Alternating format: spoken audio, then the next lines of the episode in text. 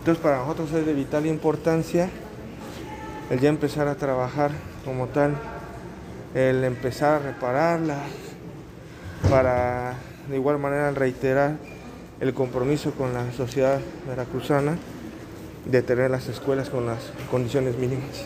Oye, ¿cuántas escuelas se han visto afectadas por la pandemia que han sido En total son 800, pero aquí tenemos casi 93 escuelas en el puerto y son las aledañas. Entonces venimos a platicar con la alcaldesa en el plan de trabajo que también ella trae de reparación de escuelas.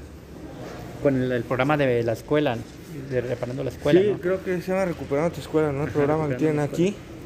Reiterarles para la educación no hay colores. Eh, No es un tema político, sino es un tema de resolver a la sociedad una problemática que tenemos como parte del gobierno del Estado. Oiga, hay otras escuelas más que se... eh, va a tener otra plática, con, aparte de la alcaldesa de Veracruz, con otros alcaldes. Pues bueno, primero que nada, vámonos a las prioridades y ya ahí hemos estado en contacto con otros alcaldes para resolver la situación que tenemos en los diferentes planteles escolares.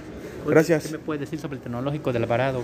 ¿Qué, qué pasa ahí, señor? Pues se está trabajando, ¿no? Al final ¿Ya fueron a ver? eh, se está viendo a través de la DET, la Dirección Estatal de Tecnológicos, pero seguimos este, ahí muy al pendiente de la situación.